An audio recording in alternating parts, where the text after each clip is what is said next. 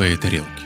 В каждом новом выпуске мы будем рассказывать вам о таинственных, возможно, жутких, местами абсурдных историях, которые так или иначе будоражат умы миллионов человек по всему миру. Данный аудиоподкаст носит исключительно развлекательный характер. Все мнения, высказанные авторами, являются их личными оценочными суждениями и не преследуют цель дискриминировать или запугать кого бы то ни было.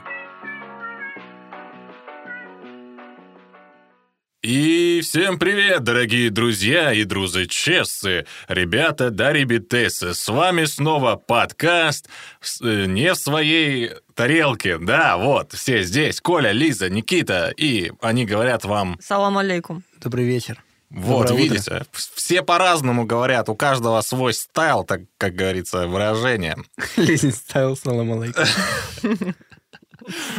Че, ребята, что нового, что интересного, как ваша жизнь вообще? Чем живете, чем дышите, как каша манная, как жизнь туманная? Я предполагаю, что нам нужно, короче, каждому выпуску, помимо выпуска, готовить еще что у нас нового, потому что когда Коля или кто-нибудь вообще Это задает- самое сложное да, вообще задают этот выпуске. вопрос, у меня в голове перекати поле, вот эта корова идет, и все. Я такая, что Какая корова? Ну, которая за перекати полем идет. Что за образ такой? И Ну, это- как, давно стало за перекати поля ходить корова? В моей вселенной всегда. О, кстати, дорогие слушатели, надеюсь, вы не забываете о том, что у нас есть соцсети, на которые можно подписаться, чтобы следить за всеми обновлениями и смотреть все наши дополнительные материалы, которые мы выкладываем в честь выпусков. А еще А еще наш подкаст — это часть студии «Толк». Вместе мы говорим о том, что волнует общество и как оно меняется. Больше материалов от нас и других резидентов лейбла вы сможете найти в социальных сетях студии, ведь ссылка будет в описании. Итак, ребят, давайте-ка будем мы переходить к нашей основной теме. давайте.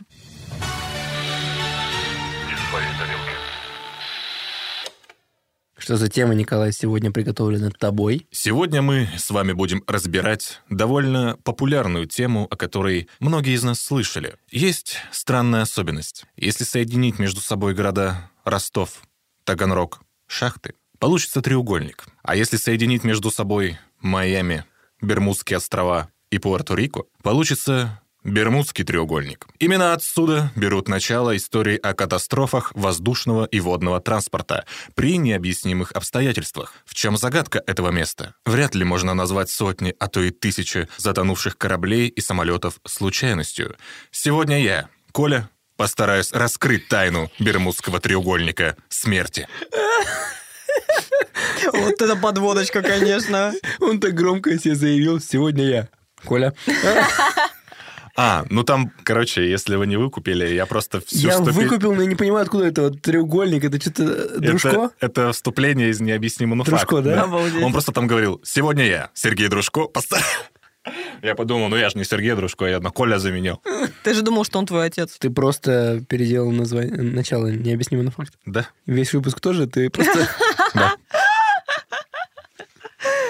Ну что ж, выпуск про Бермудский треугольник от необъяснимый факт, только в аудиоверсии. Нет, ладно, выпуск я Э, не это строил. кавер. Кавер, да. Давайте по классике начнем с короткого определения, что э, Что такое треугольник, блин?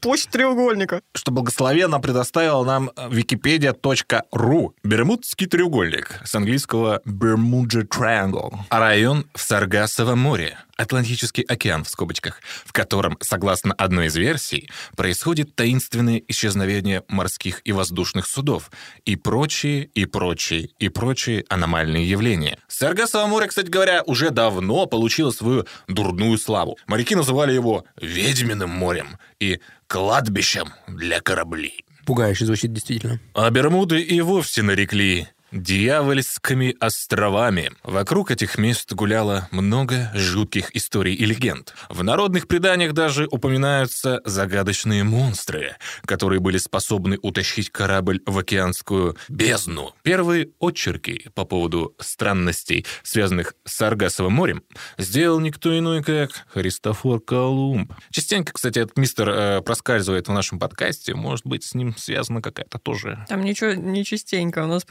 проскальзывал Коломбо или кто? Теория заговора. Другое. Нет, вот он у меня был конкретно вот сейчас в этом, да? Э, выпуске. Он был у меня в выпуске про плоскую землю. Он еще в каком-то у меня, кстати, выпуске был, я не помню в каком. По-моему, раза три он у меня был. У меня тоже есть такие люди, которые проскальзывают. Это Давид Айк, например, и Елена Блаватская. Это типа, ну, есть, короче, такие личности, которые везде засветились. Колумб стал первым, э, кто отправился через э, вот это вот Ведьмино море, в тогда еще неизвестную Америку. Он же в Индию был. Ну, а попал в Америку. Ну да. В своем дневнике он писал, что, проплывая близ Бермудских островов, стрелка его компаса начала смещаться.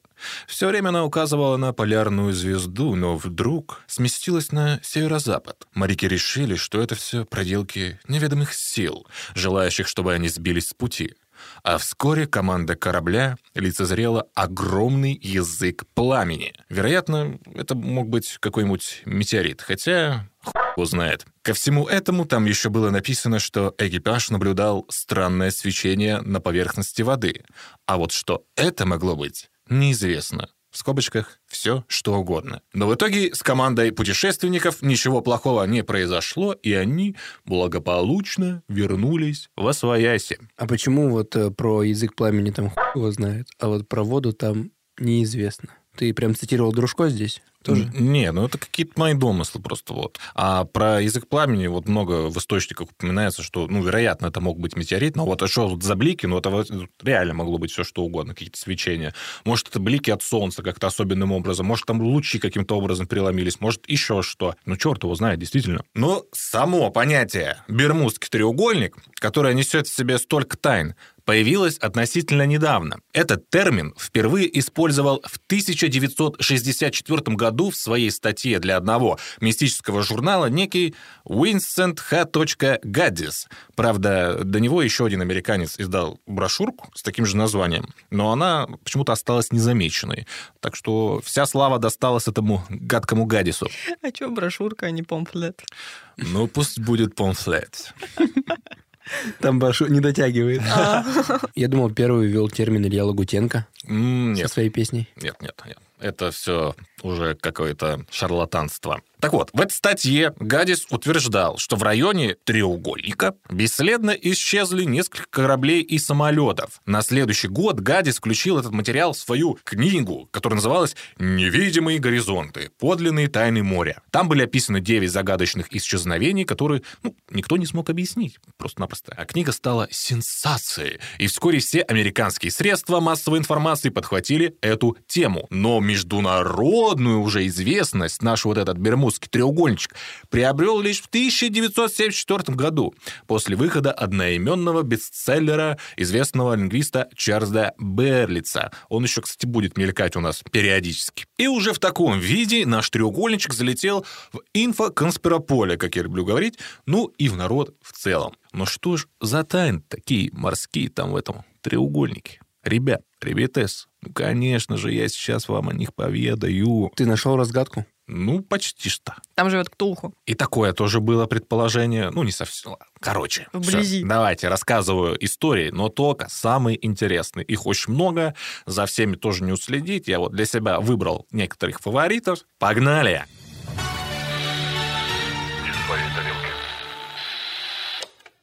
Вот такими темпами мы перешли к разделу, который я назвал «Мистические катастрофы, двоеточие, хронология, запятая, история». Принято считать, что первой задокументированной жертвой треугольника смерти является французское судно «Розали» в 1840 году. Что не особо-то и правда, ведь я находил истории, датируемые, к примеру, 1800 годом. Но о более ранних примерах информации почти ноль. Лишь упоминание, что судно являются исчезнувшими. Ты сам А, с собой спорить начал? Да. Говорит, первое упоминание. Ну, это неправда вообще-то. Я же раньше находил. Коля близнецы, не забывай об этом. У него раздвоение личности. Смотри, смотри, Никит. Во многих источниках Розали упоминается как первое какое-то событие вот, паранормальное, связанное с треугольником. На самом деле это не так. А это какой год Роз- Розали? 1840 А, ну то есть, а ты сейчас говоришь про упоминание 800 и всего, всего на 40 лет раньше. Но, скорее всего, если Бермудский треугольник существовал, то он существовал очень-очень давно, и какие-то Да, да, да. допотопные истории есть, просто не фиксированные. Нет, в смысле, вот из фиксированных я нашел вот 1800 Самое раннее Да, самое Всё мы раннее. поняли. Ну, красивое название Розали. Я бы даже с него вот начал отчет все равно. Даже если что-то раньше было. Ну да. Красивое слово. Это вампирша из «Сумерек». Нет, это песня Стаса Михайлова. Розали. Утоли мои печали, Розали. Розали. Так что Розали можно, наверное, назвать, пожалуй, первым широко известным кораблем-призраком. А как же голландец? Кораблем-призраком Бермудского треугольника. Ладно. Розали нашли 17 августа 1840 года. История покинутого судна была опубликована в лондонской газете «Таймс» 6 ноября того же года. В статье говорилось, что моряки увидели в море дрейфующее судно с поднятыми парусами. Поднявшись на борт, моряки осмотрели судно. Увиденное их поразило. В каютах было убрано, на мебели даже не успела скопиться пыль. Все указывало на то, что каюты покинули совсем недавно. Весь ценный груз, вино, шелк и фрукты, был не тронут. То есть это даже не набег, например, да, какой-то, и не Все вообще ограбление. чисто и гладко. Все что хорошо. очень странно. Никаких подозрительных э, моментов, в принципе, там не было. Из судовых документов, которые, кстати, тоже были в целости и сохранности, они узнали, что Розали совершала рейс из Гамбурга в Гаванну. Несмотря на то, что судно выглядело абсолютно не заброшенным, из живых существ на борту нашли лишь кошку, несколько канареек и пару куриц. Все животные были в очень плохом состоянии из-за холода, но то, что они до сих пор живы, также свидетельствовало о том, что не так давно на борту были люди. Как кошка канареек не сожрала. Может, Ну, они в клетке были. сидели. Канареек это как раз к шторму их же держат, чтобы они, типа, сообщали. Во. Не знаю такого ну, живо- факта. ну, животные же чувствуют всякие приближения катаклизмов. Они начинают метаться. Я такое Прятаться. видел в фильме Silent Hill. Они ходили, С короче, с канарейками, канарейками, да, да. И как кстати. каждый раз, когда город превращался в темную верс- свою версию, Наизнанку да, канарейки начали вот так болтыхаться в клетке. кипишевать. Ну, нифига себе. Прикольная история. Моряки, нашедшие Розали, осмотрели этот район, ну, где, собственно, было найдено судно. Но пропавший экипаж так и не нашли. 27 августа судно отвели в порт. Но об инциденте не забыли. История Розали превратилась в легенду и начала обрастать новыми подробностями. Одна из достоверных, в кавычках написано, теорий гласит, что судно попало в какой-то таинственный водоворот, где действуют колдовские силы. Экипаж затянуло на дно, а Розали без единой души на борту осталась дрейфовать в этом дьявольском районе. Ой, а мне кажется, это что-то типа из серии «Они просто хотели скрыться». Весь экипаж решил обмануть, не знаю. Обманка такая Да, да, да. произошла. Но тут Ну, интересно, конечно, что там все чистенько, все так как будто, ну, очень мистично подстроено. Но, может быть, на то и был расчет, чтобы все подумали, что мистика какая-то произошла. на самом деле это больше не обман, а ошибка. И сейчас расскажу почему. О, давай. Критики этой легенды считают, что у этого случая есть вполне логичное объяснение. Как вам такое? Все пошли купаться просто. На озеро втроем. Я, ты и мой брат Йоу. Йоу. Гол. Реально, весело бывает купаться. И очень интересно в воде плескаться. Это круто плавать в озере. Лучше ничего практически не может быть. Вверху тепло, внизу холодно. Да, Кстати, там очень чистая вода. мы всегда купаемся втроем. Он, я и мой брат. Йоу! Если покопаться в архивах, пролистать старые газеты, вы не найдете больше ни одной публикации об этом корабле-призраке. Покинутое судно «Розали» встречается только один раз в лондонской газете «Таймс». Потому исследователи начали искать в публикациях судна с похожим названием. И очень скоро оно было найдено. Есть такое общество «Регистр Ллойда». Это крупнейшее классификационное общество, добровольная ассоциация судовладельцев, э, судостроительных фирм, изготовителей судовых механизмов и страховых компаний. В документе страховой компании Ллойда от 25 сентября 1840 года сообщают о судне «Рассини», следовавшем из Гамбурга в Гаванну. Дело в том, что «Рассини» села на мель 3 августа недалеко от острова Муарес, то бишь в Багамском проливе. После посадки на мель весь экипаж и пассажиры покинули судно на шлюпках. А 17 августа похожее безлюдное судно было найдено в открытом море. Вероятнее всего, это и была Рассини, которую без экипажа унесло приливом. По сообщениям того же регистра Ллойда, это судно было направлено в порт Нассау того же числа, что и призрачная Розали. А они на шлюпке пересели? Что-то ничего не понял. Куда Они собрались? сели на мель, Да. пересели на шлюпки, чтобы выбраться.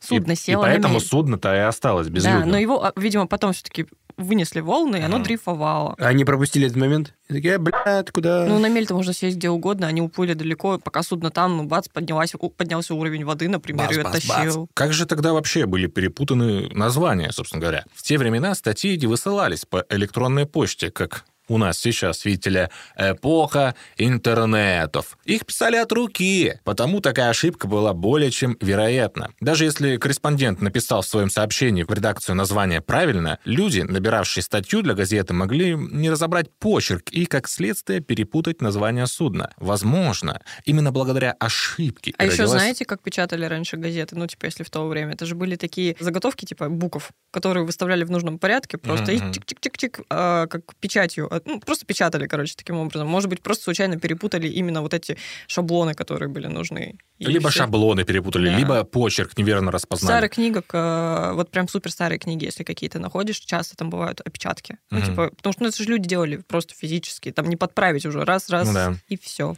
Просто прикинь, какая-то ошибка. Ай, бля, Он такой, да ладно, не заметит.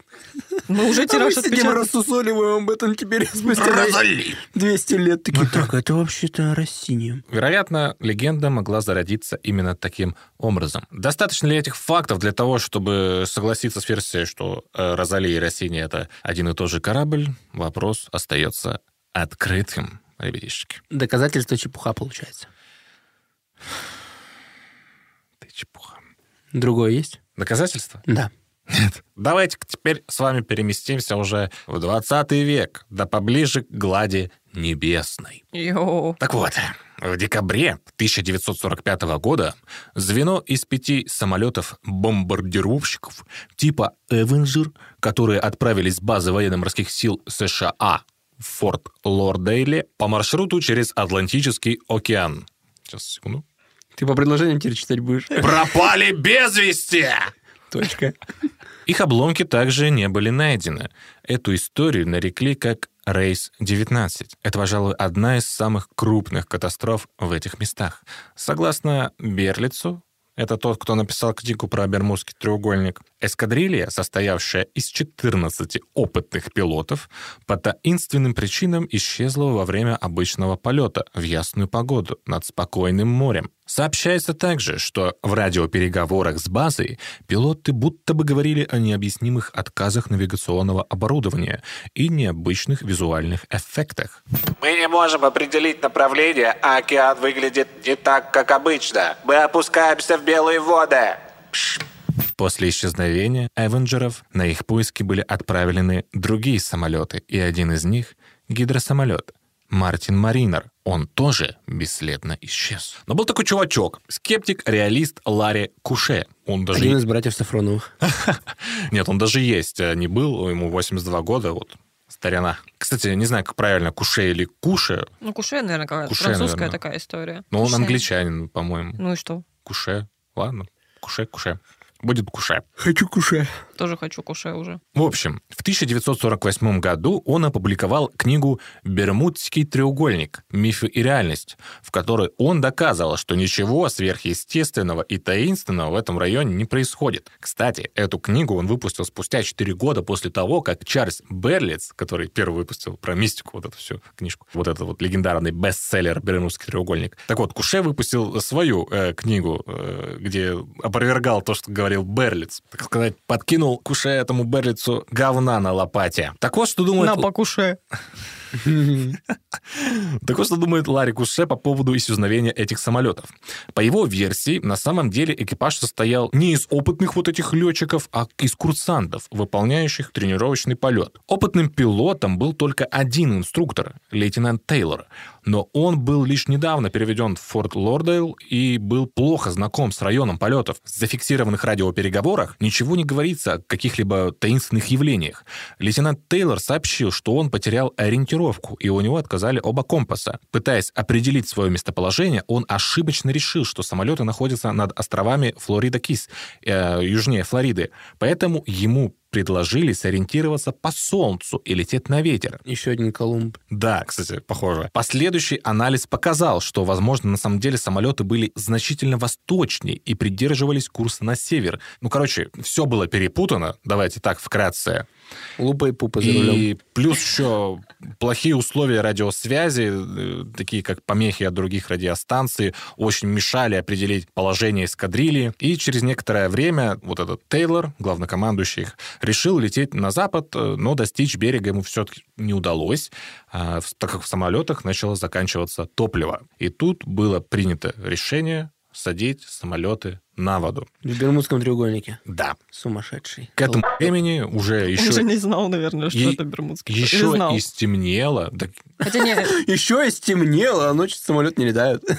Нет, ну ты прикинь, в темное время еще посадить самолет на воду, плохая видимость. но это нормально, потому что, ну, типа, в то время все равно вся... да, блин, там же ориентируются по приборам, они просто пялятся, куда садить. Или в 45-м смотрели все-таки в окошко. Ну и вот, еще стемнело, а море, по сообщениям судов, находившихся тогда в этом районе, было очень неспокойным. После того, как стало известно, что звено под командованием лейтенанта Тейлора заблудилось, на их поиски были отправлены другие самолеты, в их числе два Мартин Маринера, вот как и говорил тогда еще Берлис, что они тоже пропали. Берлиоз. Пусть будет Берлиоз, давайте Берлиозом его кличить. С берлиозом, да, связаны всякие. Да. Оказии.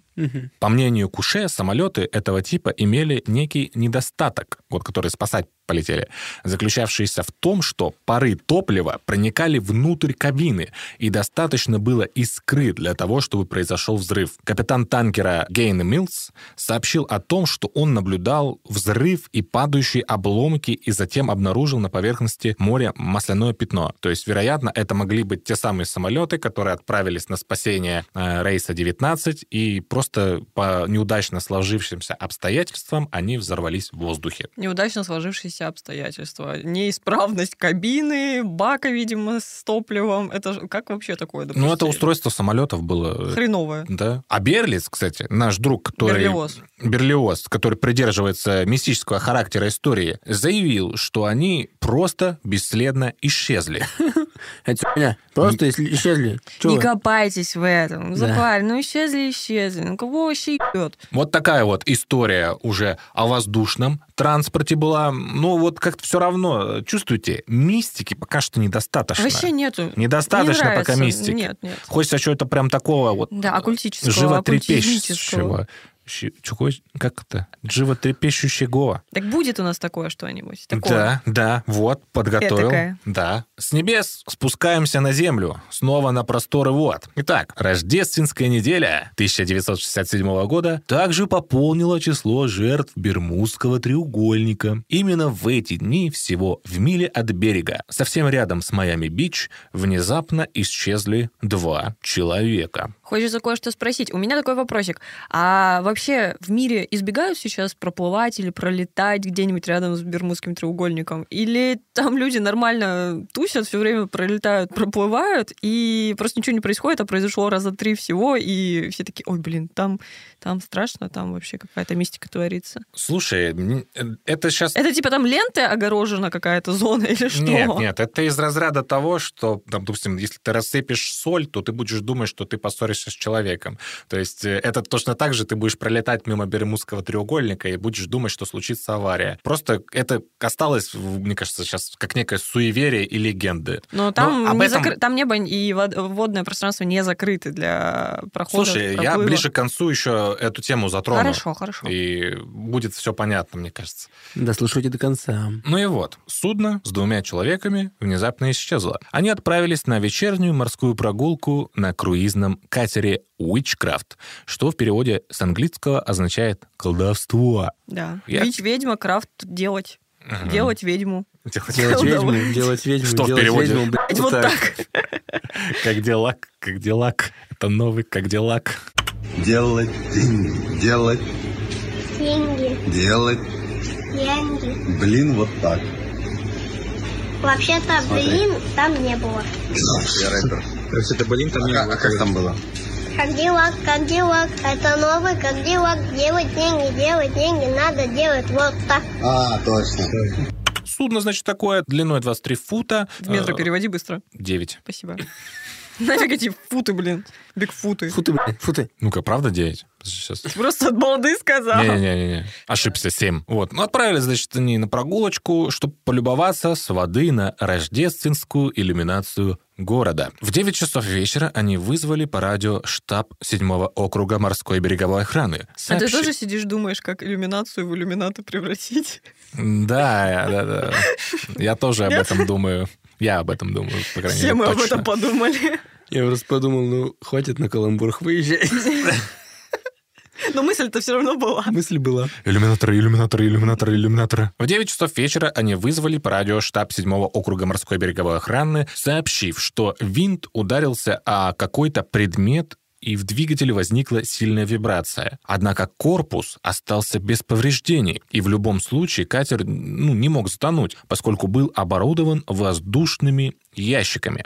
Это специально изготовленные ящики из не подвергающегося коррозии металла, Они на выборы мэра ехали какие-то. Появление с огоньком. Кандидат на пост главы города и солист группы «Коррозия металла» Сергей Троицкий свою программу изложил кратко, но наглядно. И когда создадим моднейших летающих жуков, например, да, называется, то, ну, допустим, вот любой человек может дрессировать кота или собаку, например, да, называется, вот, и она выполняет э, его указания, да, и, соответственно, когда мы, наши генетики выведут громаднейших жуков, человек сможет дрессировать ко мне, ко мне, сидеть, сидеть, стоять, голос, голос, и раз жука одеваешь, вот так вот, все, жук взлетел, ты полетел, и все, у тебя дистанционный пульт. Ни Там пробок, Ничего. ничего нет. Ничего, он человек независимый. Самое главное, что мы не будем это э, зависимости, в зависимости от бензина. Потому что жук, он, допустим, червяков поел, например, бабочку им схавал, например, допустим, то, или картошку поглодал, например, очистки, например, допустим. Они устанавливаются на небольшие катеры для удержания он их на водной поверхности. Че, блядь, он их, да, вас смущает? Ну да. Ну так вот, эти два человека на катере также передали морской береговой охране, что непосредственная опасность им не угрожает. Но катер нужно будет отбуксировать в порт. То есть все хорошо, двигатель не работает, ехать не могут, на море держатся, ждут спасения. Все хорошо. Тотчас же после этого в море вышел спасательный катер, и потерпевшую аварию могли спокойно дождаться помощи, покачиваясь на волнах возле буя номер 7. Уточнение. Какого буя? Номер 7. Через 19 минут сотрудники морской береговой охраны прибыли на место происшествия, но ничего не нашли. Ни судна, ни людей, ни даже спасательных жилетов. Люди исчезли, хотя только что находились в двух шагах от залитого огнями города, которым им так хотелось полюбоваться. Через несколько дней морская береговая охрана прекратила поиски, заявив, что эти люди, по-видимому, исчезли, а не погибли в море. Вот такие вот пироги. Что значит исчезли, они погибли? Ну, типа, Ни следов, ничего, ни хуя. Ни винтов, ни ваты. Нет медикаментов, нету зеленки! Нигде! Ни бинтов, ни ваты! Кто мне залечит рану? Только я себе ее залечу! Ну как вам такое? Илон Маск. Что? Что? А у них вы? могло все починиться? У меня просто такое бывает с машиной, когда ты едешь, такой, ебать, сломалась, и потом такой, а, нет, работает. Это как на нашем австралийском сафари. А что, давайте починим. Да, примерно так. Они такие, о, починилась, и дальше поехали. Такие, а что им говорить? Просто это, уже поплыли, уже, наверное. Давайте дальше. Ну, у них винт ударился о какой-то предмет и вошел в состояние неисправности. Ну, потом починился сам по себе. Бывает такое. Выгнулся как надо там, все хорошо. Заработал, Ну, реально. рыбки пошуршали там. Ну, слушай, могло быть такое, но людей-то не нашли. Они беглецы, возможно, просто. Нет, есть, есть такая точка зрения, что это может быть связано с чем-то незаконным, например. Мгм. Вот, я и сказал, что они преступники, возможно. Да, есть такая точка зрения, ну, как-то... Залечь на дно просто ну, сразу. как- как-то это... Сегодня жгу прям вообще. Мне как-то это просто очень странно для людей, которые сообщили свои данные, координаты, ну, типа... Это блеф. Такие, так, мы в Бермудском треугольнике. Мы сейчас можем сказать, что мы исчезли. Типа вокруг шумиха. Может быть, это был пранк. Нет, во- вокруг типа Бермудского треугольника ходят такие легенды. Это прикольно реально использовать для своих личных целей, если ты хочешь э, загаситься. Да. Если нам нужно будет спрятаться, нужно возле Бермудского треугольника погулять, шумиху создать. Кстати, Я вообще думаю, у нас такая тематика подкаста, мы в Бермудский треугольник должны просто на каникулы летать. Я недавно посмотрел документальный фильм про, сейчас скажу, как точно называется, Джоухатсу или Йохатсу. Знаете, что такое? Нет. А, в Японии есть такая тема, что люди могут бесследно исчезать и подстраивать свои исчезновения. Да. Даже существуют э, некие организации, которые могут подстраивать твое бесследное исчезновение. И, Называются якудзы. и суть в том, нет, и суть в том, что ни полиция тебя искать не будет, ни родственники тебя искать никто не будет. Ну, Ну, это, это в случае банкротства, например, или еще чего-то. например. Когда ты пытаешься сбежать от своих э, каких-то не только финансовых, допустим, долгов, а может перед семьей еще куча всего, короче, может да, быть. то есть для них это может быть что-то некое постыдное, и они хотят просто уйти из этой жизни. Да, тут нужно вспомнить менталитет, в принципе, Да, да, да. японский. Очень сдержанный э, снаружи, скажем так. Так сказать, некий зашквар вот происходит в их жизни, и они от него убегают. Ну, короче, все наши оказии, случающиеся с нами на вписках, когда мы такие, типа, блин, я облажался, мы их потом рассказываем как стендап друг другу, Да. а японцы подстраивают свою смерть после таких Да, да, да, историй. да, да. Но там, кстати, предпринимаются иногда все-таки случаи поисков э, людей, ну, не полиции, конечно же, полиция уважает личное пространство, да, и личное... Что? ли- личную жизнь. Вот прикинь. Короче, полиция уважает личную жизнь людей, вот, японцев настолько, что... Они е- вообще ни в чем не разбираются, типа, Нет, ну, это если- его дело. Если не доказано умышленное какое-то там, знаешь, с, с плохой какой-то целью исчез... ну, исчезновения... Криминала, если нет, да, типа. то они искать человека не будут. Это его право. Делай, что хочешь, уезжать и исчезать куда хочешь. Короче, ребят, это не важно, кому будет интересно. Посмотрите на YouTube, по-моему, был Посмотрите э, этот Джо фильм. Хат- про- фильм, фильм про Джо Хатсу, да. Тупо. а, Я думал, я думал, короче, это не важно, кому интересно, я сценарий э, этого выпуска скину. Я уже. Все, короче, да, завязываем. Вот. Опять что-то вышло из меня. Мне кажется, МК Ультра. Ладно. Вот так вот, собственно говоря, исчезли два паренька. Ни слуху, ни духу, Ни запаху. ни запаху.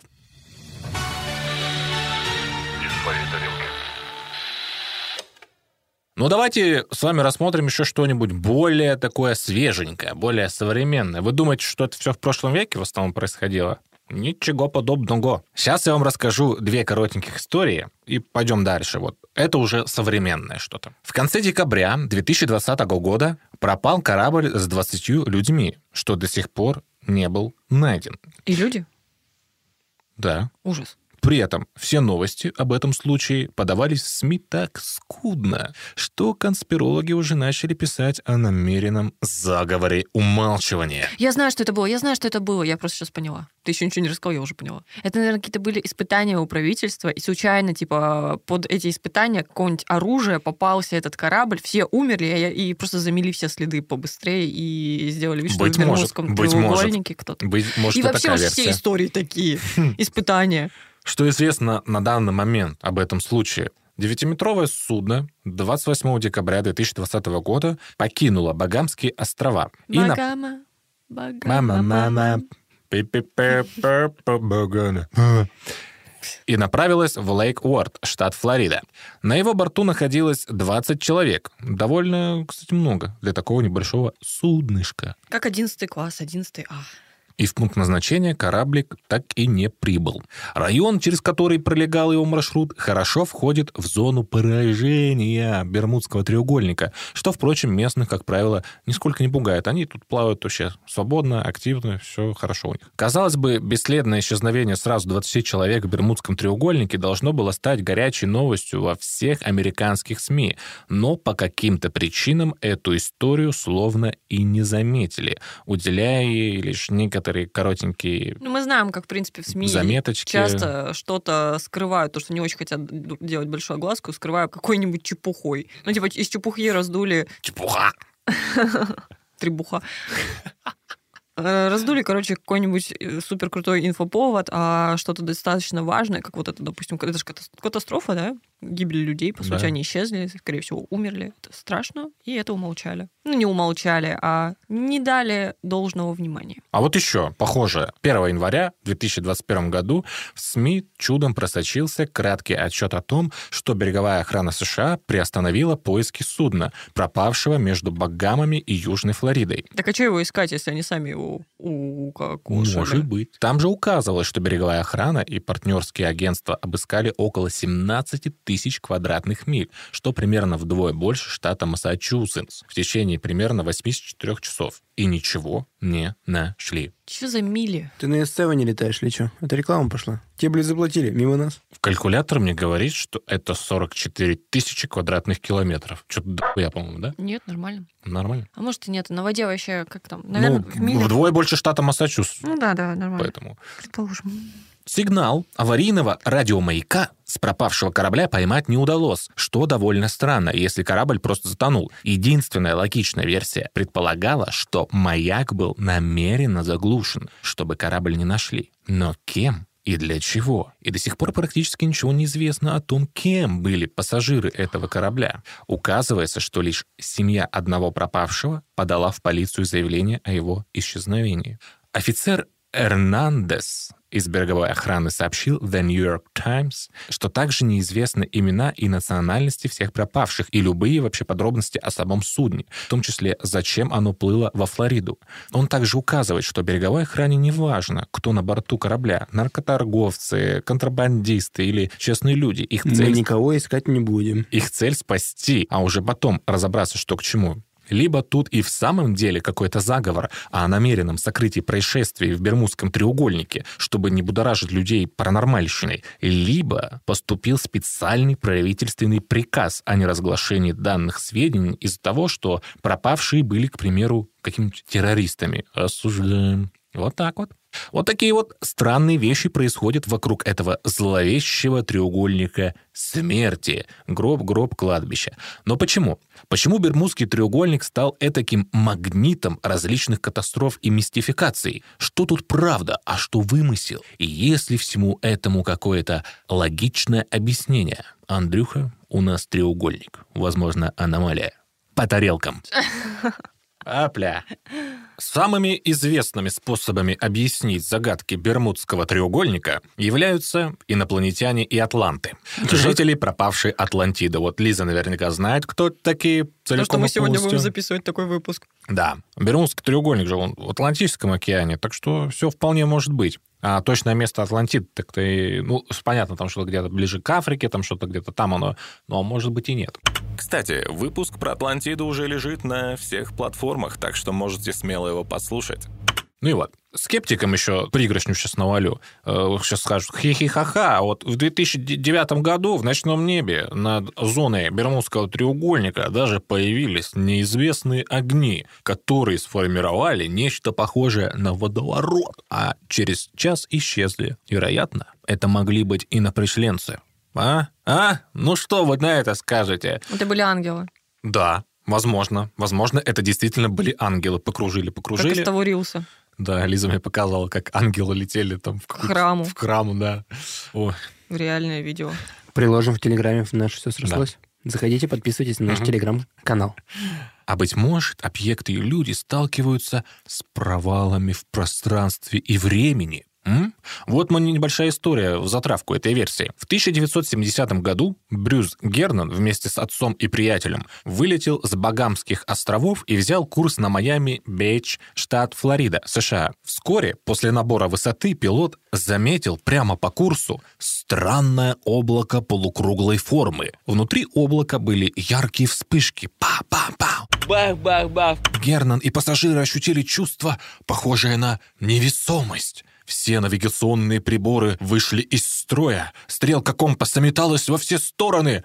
Когда самолет вылетел из этого туннеля, Брюс увидел, что уже пролетает к Майами-Бич. При этом полет занял всего 45 минут, хотя должен был длиться не менее 75. А? То есть это получается какой-то разрыв временной, что можно так раз, как кротовые норы, через Кротовая них можно нора. перемещаться. Мгм. Это ведь реально Берм- ну, область Бермудского треугольника, может быть, правда, имеет настоящую черную дыру. Дыру. Кобальт. Да я случайно.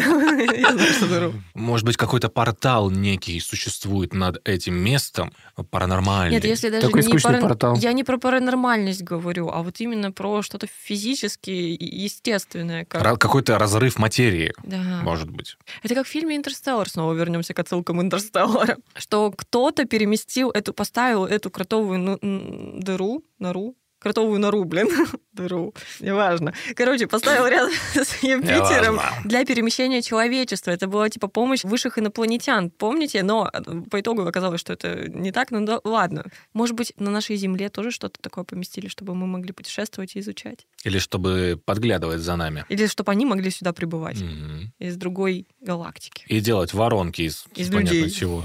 Многие также полагают, что корабли оказываются в параллельном мире. Так они пропадают и никогда не возвращаются. Это объясняет то, что их обломки никогда не находят. В принципе, и такое может быть. У нас когда был выпуск про эти, как их, перемещения во времени. Вот. Там же все эти порталы, они могут находиться где угодно. Вот И они могут сами перемещаться еще при этом. Да, вот один человек там переместился во времени, когда он залезал в свой кухонный шкаф. Да, и, например, почему не и вся область Бермудского треугольника опасна, потому что, допустим, этот портал перемещается, и вот кто-то проплыл, и он не нарвался, допустим, на этот портал, а кто-то случайно оказался именно в том месте, где находился этот портал. Да, да. Некоторые вспоминают легенду о Кракене, гигантском головоло- головолмогом, головолмогном моллюске, который хоть и известен больше по описаниям ирландских моряков, но вполне может обитать в этих водах и топить корабли, которые оказываются рядом с ним. Вот, Кракен. Ну, Кракен, мне кажется, это маловероятно. Вот, инопланетяне, еще что-то. Может быть, Кракен есть инопланетянин большой. Ну да, мы же не Пито- знаем, как они питомец. выглядят. А это может быть питомец инопланетян или прям сам инопланетянин. Ну, Может, может быть. Да. Ну, это, сами понимаете, наши достоверные конспирологические теории. Давайте, так уж и быть, рассмотрим и некоторые научные вот эти вот шарлатанские версии происходящего.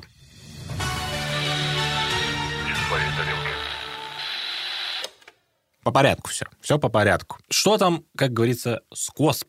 Как так не говорится? Что там вот с компасом? Постоянно какие-то передряги с ним происходят. Проблемы с компасом – одна из самых распространенных во многих инцидентах с треугольником. Хотя некогда предполагалось, что в этом районе могут существовать необычные локальные магнитные аномалии, такие аномалии обнаружены не были. Эти аномалии могут создавать как раз-таки а, эти порталы, которые перемещаются. И, может быть, люди, исследователи, которые пытались что-то обнаружить, просто не нарвались на портал. Потому что они перемещаются. Да. Дело тут еще вот, как они говорят, в чем? Компасы имеют естественные магнитные колебания относительно магнитных полюсов. Факт, который мореплаватели знали на протяжении веков. Дело в том, что северный магнитный полюс не совпадает с географическим севером, а стрелка обычного компаса указывает как раз на первый, поскольку прибор ориентируется на магнитное поле Земли, а не на географические полюса. Но бывает еще такое, что просто стрелка элементарно размагничивается. Ну и такое тоже может быть. Магнитный север и географический север совпадают только для небольшого количества мест, прям идеально. Кроме того, магнитные полюса Земли не неподвижны. Они перемещаются, причем скорость их перемещения может достигать около 40 километров в год. Поэтому и... Скорость улитки, которая в бар идет. Скорость, которой я развиваюсь. Блин. Не знаю, блин, 40 километров в год это как будто бы очень мало, но для перемещения чего-то такого глобального это, наверное, быстро. А мы столько ходим в год, да? Ходим? Да. Ладно. Мне кажется, я вообще в последнее Не знаю, ходить Никита, разучился. ты вообще на тачке ездишь, так что вряд ли ты Я столько про то ходишь. же, я как-то недавно прошелся до магазина и такой... Йо, Зачем я это делаю? Я устал.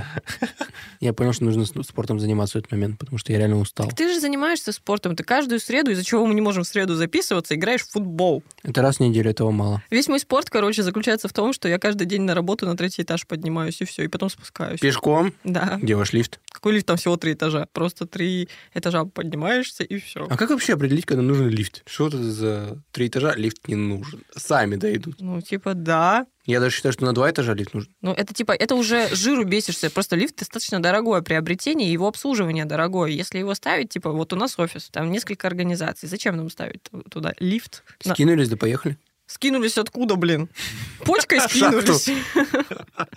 Неправильно. Я больше даже скажу. Рядом с нашим офисом есть магазин, ой, магазин, говорю, там клиника ортопедическая какая-то, вот именно по реабилитации людей, у которых какие-то проблемы с опорно-двигательным Им к вам аппаратом. ходить отправляют. Самое что смешное, там на входе, чтобы туда зайти, там прям большая широченная лестница в 3 метра, то есть перила не очень удобные, и лестница еще, ну, типа, под неправильным углом, и там ступенек штук 16. И каждый раз я выхожу и вижу, как вот бабульки и, и с ними там поддержка их, это, болельщики, Группа поддержки. группа поддержки из внуков, они их тащат туда, ну, по- помогают зайти, а это люди, которые пришли туда лечить ноги, и они не могут туда подняться. И я такая думаю, это какое-то издевательство. И там нету лифта никакого, ничего, ни подъемника. Ну так вот, магнитные полюса неподвижные, и поэтому и карта магнитных склонений постоянно меняется. Скидочная карта в магнит. Нормально, Лис, нормально.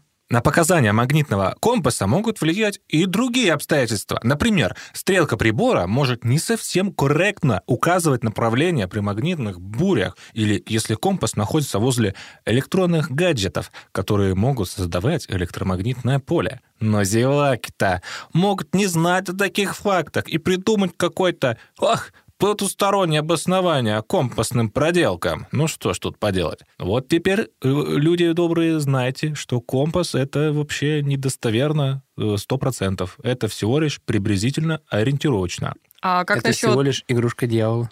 А как насчет компаса, который встроен в телефон? Че? У нас есть компас в телефоне. Он работает на другой совершенно Да я понимаю, но все системе. же, типа, ну, он же не обманет. Он, ну, он ну, умен. на телефоне не обманет. Как это работает? Он- по- покрути, он еще вибрирует смешно. Где вы это взяли? Это встроенное приложение. У меня нет компаса. У меня еще рулетка есть, я могу мерить все. У меня нет компаса. У меня А еще уровень тоже есть. Ладно, с компасом разобрались, но каковы могут быть еще естественные причины странных катастроф кораблей, суден, суден? Посудин. Какой-то враг, может быть. Какой-то враг. Подлец какой-нибудь сидит, стреляет по кораблям. Мгм. Какие же могут быть естественные причины вот, объяснения всех этих странных катаклизм? По одной из ведущих теорий, виной всем загадочным событиям близ треугольника является газ метан. Вот Подморс... легко воспламеняющийся газ. Я отъебнулся, я дал газ, лайтер. Это не газ, а бас Да. под морским. Вырежь тогда это нахуй. Что меня фанаты истории игрушек не дрочили. Загазлайтит тебя. Придется оставить. Под морским дном в течение тысячелетий в результате разложения образовались газовые кармашки. В обычных... Что? Что? Что тебе не нравится? Ему пять лет, что ты хочешь? Газовый кармашек, я напердел в кармашек, получился газовый кармашек. И не к этому меня просто повеселило словосочетание «газовый кармашек». Это что такое миленькое? Газовый кармашек. Что это за газовый карман? Расскажите. Кармашек. В обычных условиях метан неподвижен, но в этом районе случаются подводные оползни, которые могут привести к интенсивному выделению метана. Согласно этой теории, на поверхность поднимаются пузырьки метана, которые настолько снижают плотность воды, что корабли просто не могут держаться на ней и тонут. Геофизикам доктором Уорреном Вудом и инженером Андрианом Спун... Челентаном. Спуни... Спуди... Спумою. Спудер... Спунером Спуди-дубиду. был проведен крупномасштабный эксперимент. Может ли большой выброс метана потопить настоящее судно? В данном случае было судно длиной 7,5 метров. В итоге выяснили, что диаметр пузыря должен быть равен хотя бы половины длины судна. Существование именно таких пузырей сомнительно. А насколько может быть опасно множество мелких, пока не определено. Так что вероятность разрушительного исхода в случае выброса метана весьма м, неоднозначна. Но метан же еще может быть взрывоопасен, он и есть взрывоопасен. Стоишь на корабле, черканул спичку, а тут метан выделяется, и бац, все в пламени горит. Бах-бах-бах. Мне кажется, вряд ли в таких условиях он будет иметь такое свойство, тебе не кажется? Почему нет? Метан на воде горит. Да? Да. Ну, это пузырьки метана, а не метан. Пузырьки от чего? Потому что они поднимаются, воздух поднимается. Это газ в воде. Бац, бац, бац. Мгм.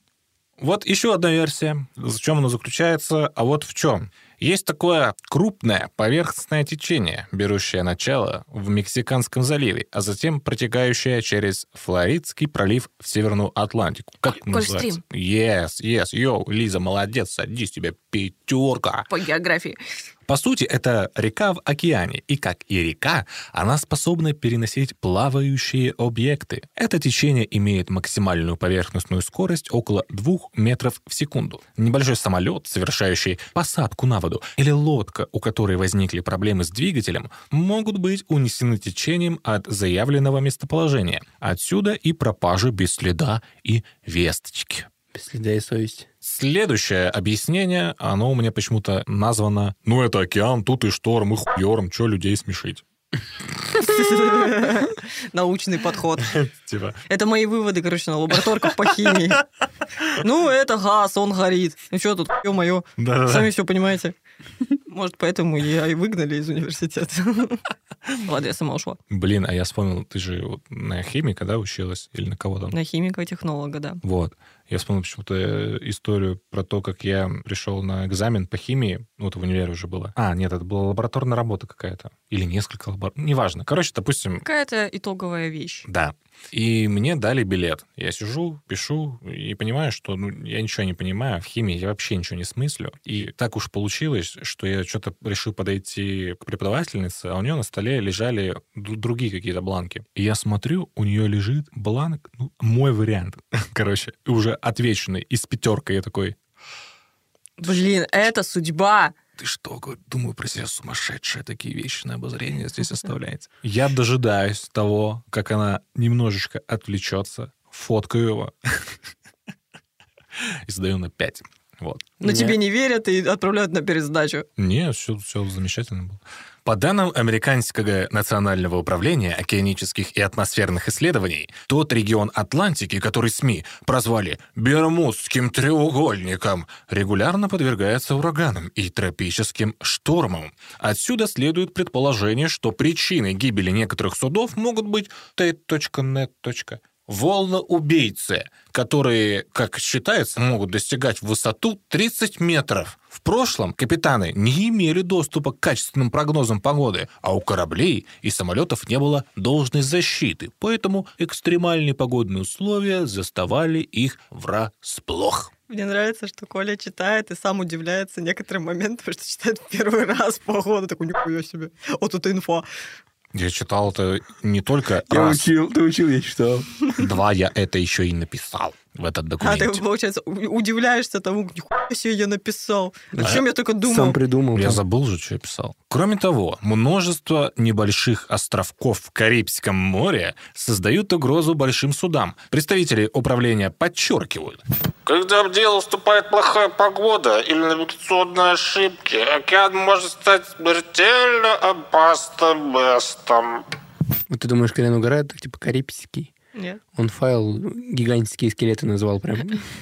Гигантские. Какие-то проблемы, да, с этим сочетанием звуков? Было вот еще во второй половине прошлого века такое судно. Называлось оно «Гордость Балтимора». Было оно да на дно уплыло. Предполагалось, что причиной затопления гордости 14 мая 1986 года стал мощный нисходящий поток холодного воздуха. Экипаж затонувшего судна отметил, что ветер внезапно изменился, и скорость увеличилась с 32 км в час, внимание, до 97-145 км Это в жесть, 30, это и так много, а типа под сотку, Ну, это, это ж- это ураган, ураган, ураган. настоящий, действительно. Вот. Какая жесть. Это, это просто какой-то... Какая жесть. Знаете, я, короче, не- недавно дочитала первую книгу и вторую Дюны, и вообще я влюбилась во всю эту вселенную. И там на планете Аракис э, бушуют ураганы, в которых скорость ветра 800 километров, типа вот такое вот. И там есть фраза «Ветер пустыни слижет плоть с твоих костей». И я такая, как звучит прикольно. Ну, не прикольно, а прям круто как-то. Не прикольно, но прям круто. Ну, типа, ну реально слижет плоть с костей. Очень, очень высокопарно для такого страшного... Поэтично. Да. Блин, мне вот в Дюне нравится глава, где они в этот э, отправлялись В море пива пива, ныряют. да, да, да. Опять коннект. Окей. Ты то же самое хотел сказать, да? Нет, я провел то, что ты хочешь сказать. У меня в голове был ветер с моря дул, я сидел и пел. И все у вас про море, а на дюне нет воды. Так сказать, там все сухо, сушит, получается, как с будуна. С большого бадуна. Джеймс Люшин, специалист по спутникам Национального центра ураганов, заявил. Во время очень нестабильных погодных условий поток холодного воздуха может обрушиться с высоты на поверхность, как бомба, взорвавшись наружу, как гигантский шквал ветра и воды. Что это за гигантский шквал? Я, если честно, не особо понял, как и природу его образования. Искал в интернете и нашел лишь нечто похожее, но также до конца необъяснимое. Речь идет о шестигранных облаках. Слышали таких? Хуй знает, как я на это вообще вышел.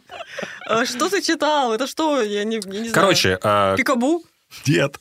На корабль спустился резкий поток воздуха. Этот поток воздуха... пыта- Шестигранные облака, это кусочек неба из этого Из цыпленка цыпа. цыпленка цыпа, да, я тоже об этом думал.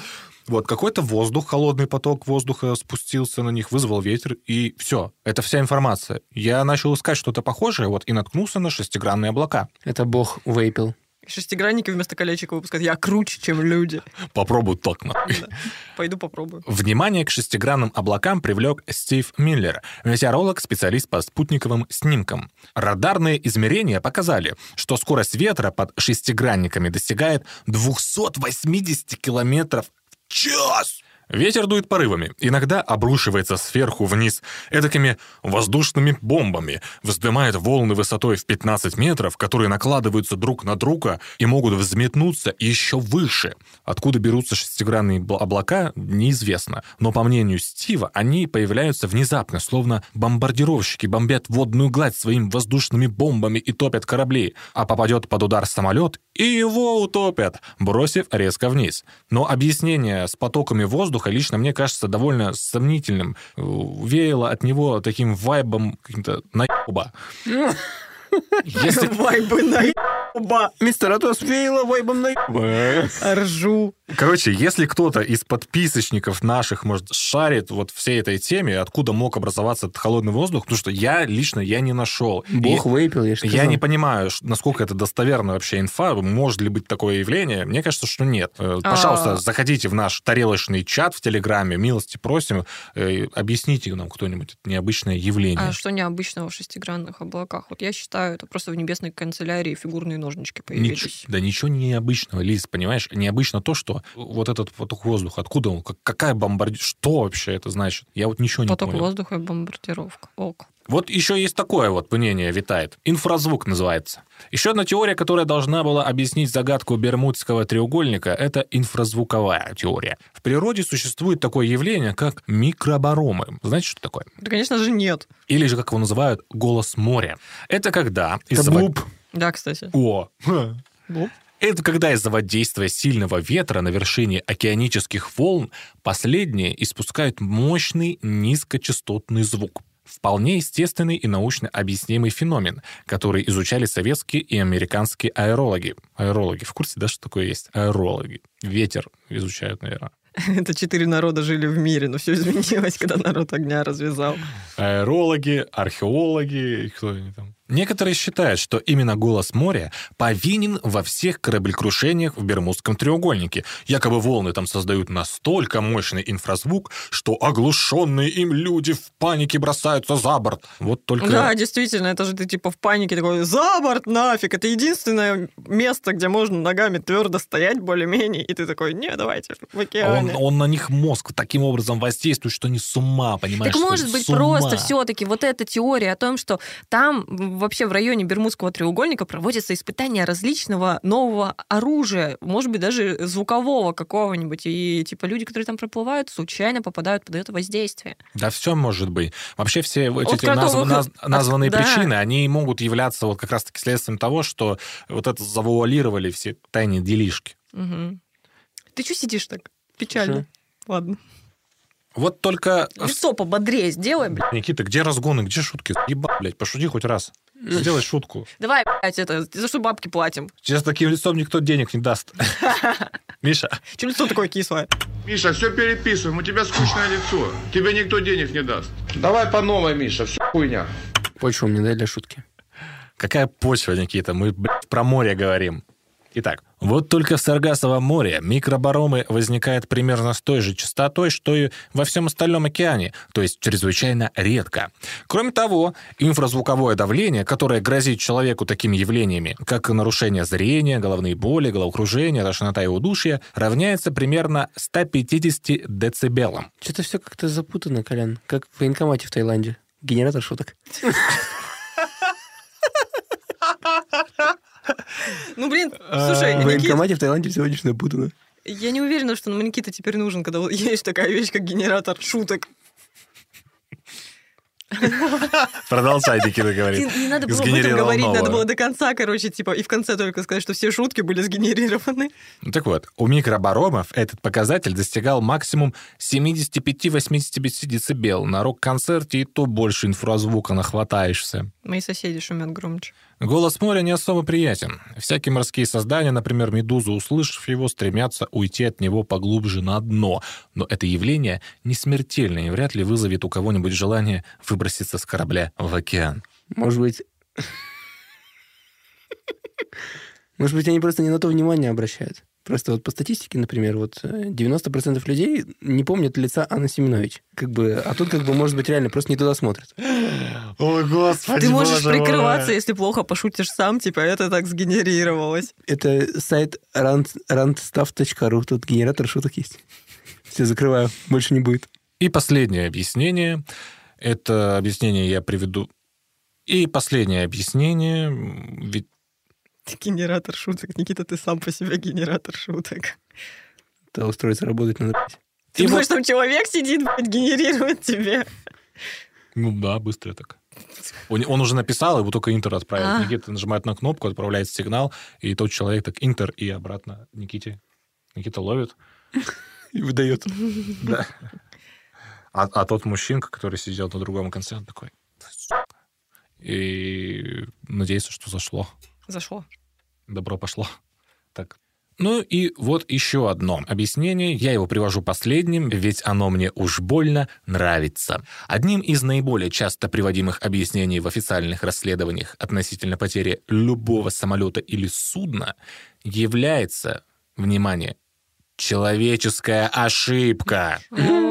Также сюда можно отнести и сбой в работе навигационных устройств. Как вам такое? Ну, это вполне себе вероятно. Но мне нравится теория про облака шестиконечные.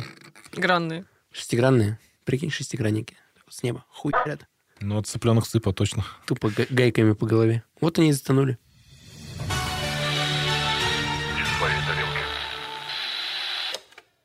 Ох, вот такая вот, друзья мои, история про Бермудский треугольник. Благодаря своей популярности в медиа этот треугольник пользуется славой самого проклятого и опасного места в океане. Они у меня еще на районе не были. Туда бы не соваться, если честно. Тем не менее, реальная статистика показывает, что Саргассово море не такое уж и страшное. Вернее, совсем не страшное. Согласно отчету, подготовленному в 2013 году Всемирным фондом дикой природы, больше всего кораблекрушений в мире происходит в Южно-Китайском, Средиземном и Северном морях. Кроме того, корабли часто пропадают в Восточном Средиземноморье, у Панамского канала, на Черном море и поблизости от Британских островов. Причина очень проста. Там трафик выше. Но это как со смертью в 27 лет, которую мы выпуск делали. Просто на этом слишком акцент внимания смещен, и поэтому акцентирован. Да. Ты акцентируешь на 27 лет, потому что мне через неделю 27 лет. Не, потому что это такой возраст, вот такой вот магический считается. А Саргассово море же и вовсе не попало в этот рейтинг опасных мест. Вот настолько оно не опасное на самом деле. Ну, а быть может, как Лиза сказала, что портал переносится, и действительно не каждый туда может попасть. И не обо всех, возможно, мы знаем, тех, кто пропали. Некоторые, может быть, выходили в море или что-то такое, как, знаете, гражданские просто типа поплыли, а о них и не узнали, и не обратили внимания. До буйка, сплаваем до буйка. Да. И все, и нет. Буйка номер 7. Можно же без приспособления поплавать. Допустим, бросить яхту где-то зачинариться и просто поплыть, поплавать. Начинается. Тинтинарем. Ларри Куше, вот наш скептик, детально разобрал большинство необъяснимых исчезновений. После многочисленных подсчетов он установил, что количество кораблекрушений, происходящих в треугольнике, ничуть не больше, чем в любой другой точке океана с аналогичным трафиком. Это, ну, тоже еще в пример, наверное, можно привести, что говорят, что на самолетах аварии гораздо реже Самый бывают, опасный вид транспорта — это наземный. Нежели чем на наземном транспорте, да. То, что самолет — это самый безопасный вид транспорта. И в пример часто вот говорят, что вот я на самолете катался, Ой, я вот на поезде катался, и вот, ну, ни разу я не слышал, не видел, чтобы там какой-то, какая-то авария, помимо редких исключений, была с поездом. Но никто не знает, там, сколько поездов в год входят с рельс, еще какие-то другие э, обстоятельства с ними плохие случаются. Сколько людей под поезд бросается? Тоже авария? Сколько монеток Ну пла- да. расплющивается под поездами. И прикол в чем? Прикол в том, что эти аварии, может быть, действительно случаются реже, но никто не учитывает, что трафик самолетов гораздо выше, чем поездов. Они летают постоянно. Самый опасный вид транспорта — это ноги. Наши ноги. Это факт. Я постоянно везде падаю, врезаюсь во все. Ну, либо ты падаешь, либо на тебя что-то может упасть.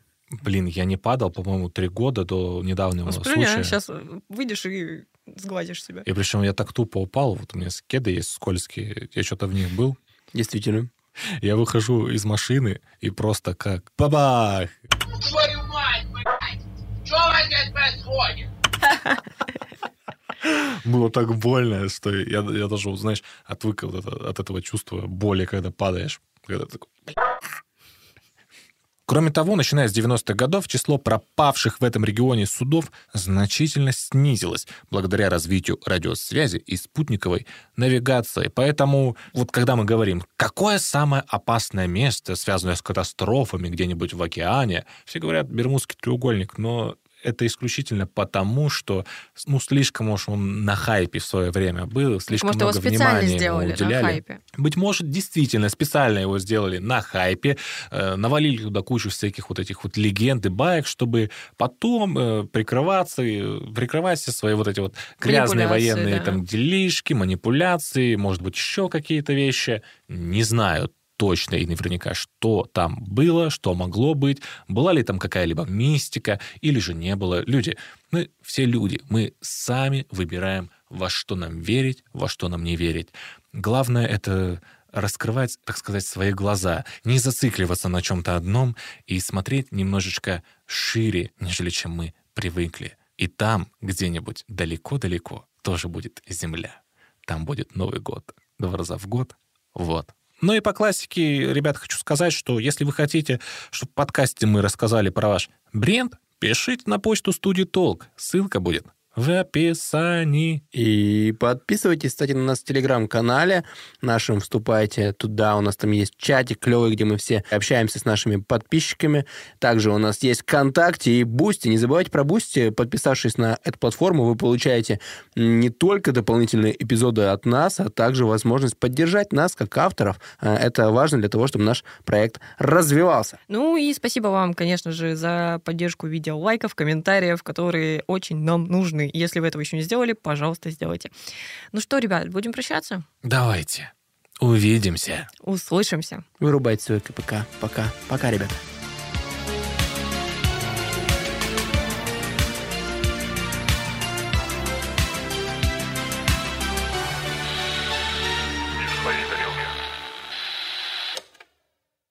Записано на студии «Слово в слово».